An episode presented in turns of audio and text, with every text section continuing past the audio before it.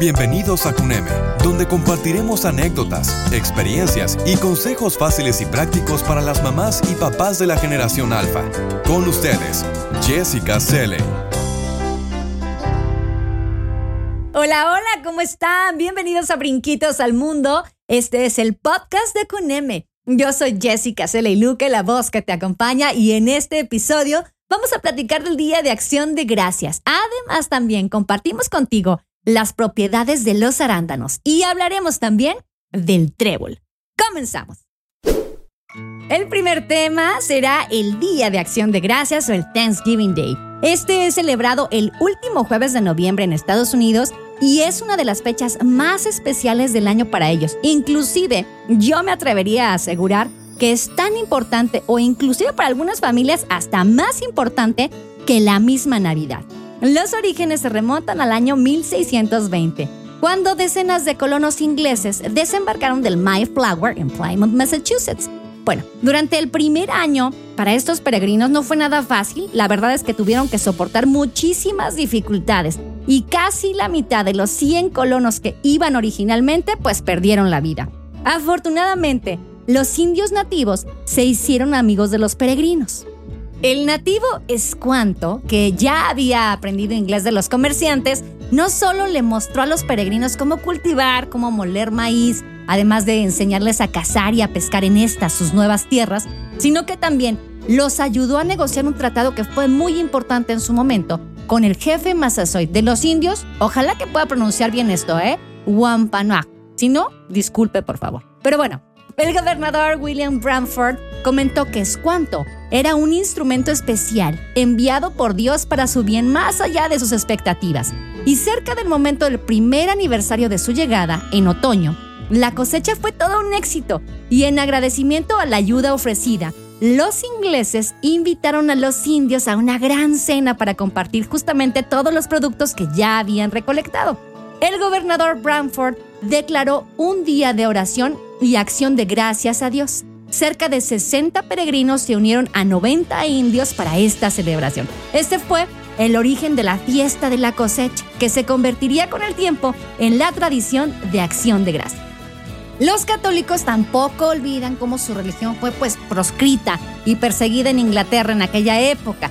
Así que el 22 de noviembre de 1633, un grupo de 300 colonos, que era un tercio de los cuales eran católicos, zarpó del puerto de Yarmouth para establecer la nueva colonia de Maryland, donde se permitía la libertad religiosa para todas las personas. Cuando llegaron a la isla de San Clemente, el 25 de marzo de 1634, el padre Andrew White celebró una misa de acción de gracias, la primera misa en las colonias inglesas. También se hicieron amigos de los indios nativos de Piscataway y Yuacomaco, Curiosamente, estas tribus creían en un Dios verdadero y ofrecían un ritual de acción de gracias con los primeros frutos de la época de la cosecha. Entonces los colonos de Maryland continuarían ofreciendo festivales de acción de gracias. El reconocimiento católico del Día de Acción de Gracias por características religiosas especiales ha sido de fecha relativamente reciente en el año de 1911 y todavía no es de costumbre general, los historiadores de la época intentan de alguna manera rastrear el origen de la idea del gobernador Bramford hasta la antigua fiesta hebrea de los tabernáculos. Otro dato importante es que en el año de 1863, Abraham Lincoln proclamó de forma oficial la celebración del Thanksgiving el último jueves de noviembre. En 1941, el Congreso de Estados Unidos declaró el Día de Acción de Gracias festivo nacional. Y como lo hemos comentado, bueno, pues en este día las familias se reúnen para dar gracias a Dios por todo lo que se ha recibido durante ese año y bendecir justamente a la familia. En ese día, la estrella de la mesa es un pavo relleno, que según la historia, los indios acudieron a la primera cena de Thanksgiving con varios alimentos, entre ellos un pavo. Y desde entonces, bueno, pues se mantiene esta tradición.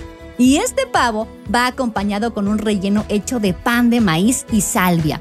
Por lo regular se sirve con una jalea o salsa de arándanos rojos. Además se acompaña con platos de verduras como las judías, ejotes verdes, vainitas, camote y el puré de patata con gravy. También suele servirse una gran variedad de postres como el pastel de calabaza, que es el más popular, pero también hay de manzana y de nuez pacana.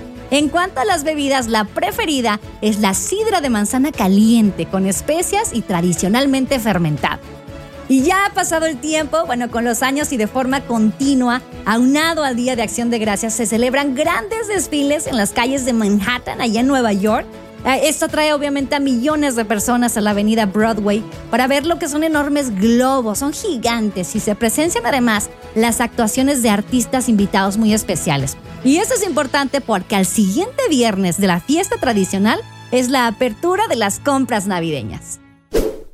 Ahora continuamos con platicando con las frutas y las verduras. Y llega a este podcast el arándano rojo, que es uno de los frutos o bayas que provienen de los diferentes arbustos pequeños que crecen en tubernas pertenecientes a la familia de las Basinium. Existen, fíjate, casi mil variedades diferentes de este arbusto, siendo el arándano rojo, gracias a su fruto, uno de los más cultivados y consumidos. Se produce principalmente en las zonas templadas del hemisferio norte y existen hasta cuatro subespecies del arándano rojo. El arbusto del arándano rojo es bajo, con tallos de 10 centímetros o menos. Tiene tallos finos y pequeñas hojas perennes. Las flores son de color rosa oscuro, con distintivos pétalos reflejados que dejan el estilo y los estambres completamente expuestos, apuntando hacia adelante. El fruto es una baya auténtica de tamaño superior al de las hojas. Es inicialmente blanco, pero cuando va madurándose se vuelve de este color rojo intenso. Por supuesto, comestible, con un sabor ácido que puede enmascarar algunas veces su dulzor. Entre las variedades del arándano encontramos este que es el arándano rojo común o arándano rojo del norte. Se encuentra por toda la zona fría del hemisferio norte, incluyendo el norte de Europa, el norte de Asia y el norte de América. Presenta hojas pequeñas, de entre 5 y 10 milímetros. Las hojas son de color rosa oscuro, con un espigado central púrpura, y crecen en tallos ligeramente vellosos. El fruto es una pequeña baya de color rojo o rosa pálido, con un sabor refrescante de carácter marcadamente ácido.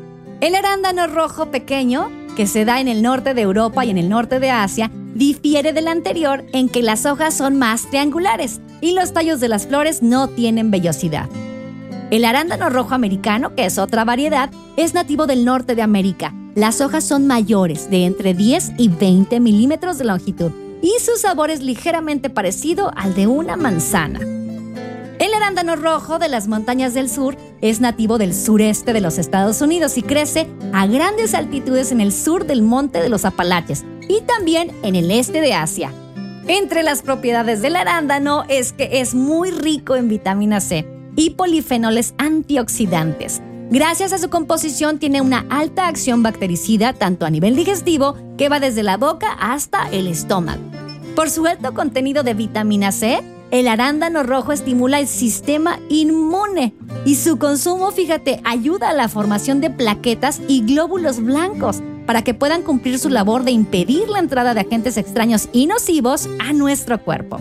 El arándano rojo tiene una importante actividad, pues se encarga de mantener perfecto nuestro estado de la flora intestinal, ya que posee casi los mismos efectos de los probióticos.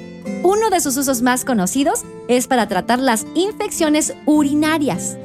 Los fitoquímicos y antioxidantes que contiene combaten la presencia de los radicales libres en la piel.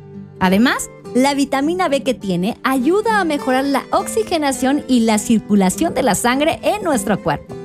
También favorecen a reducir los niveles de colesterol por sus antioxidantes, los arándanos aumentan la síntesis hepática de colesterol bueno, o también llamado el HDL, e inhiben la formación del colesterol malo o LDL. Los arándanos contienen una gran cantidad de unos antioxidantes que se llaman antocianinas y estos nos ayudan a estimular el crecimiento del cabello. Además, también nos ayudan a prevenir daños oculares. También estas frutas aumentan la producción de nuestro óxido nítrico endogénico, que suele asociarse a un menor riesgo de padecer enfermedades cardíacas. También contienen gran cantidad de fibra y un bajo poder calórico, por lo que regula el funcionamiento intestinal y ayuda a sentirnos mucho más saciados gracias a la fibra que contiene. Contienen también un antioxidante que se llama la proantocianidina. Este es un agente antiinflamatorio que nos puede ayudar a reducir algunas patologías como la rigidez o el dolor muscular. Todos estos beneficios nos aportan los ricos arándanos rojos. Y ahora damos paso a ¿Será verdad? Ahora vamos a platicar de la buena suerte. Sí, en este caso hablaremos de los tréboles de cuatro hojas. Y ya sabes que por ahí, según cuentan algunos mitos, si tienes la fortuna de toparte con uno de ellos, bueno, pues la buena suerte te acompañará durante el resto de tu vida. Y en cuanto al trébol, vamos a comenzar platicando que es una planta de la familia de las papilonáceas, que encierra en su nombre cerca de 300 especies, tales como el trébol rojo o el trébol blanco enano. Pero en esta ocasión vamos a tratar sobre un tipo de trébol mucho más conocido por todos, el Trifolium pratense, o más bien llamado vulgarmente el trébol común. Este tipo de planta habita en grandes cantidades en zonas herbosas como prados, campos y si me descuido, en el jardín trasero de mi casa, porque a veces cuando llueve mucho, muchos tréboles salen. Tiene un tono verde que va desde un color muy vivo hasta su versión más oscura dependiendo de la edad que tenga el trébol. Por lo general esta hierba consta de tres hojas, aunque en raras ocasiones se pueden hallar ejemplares con cuatro.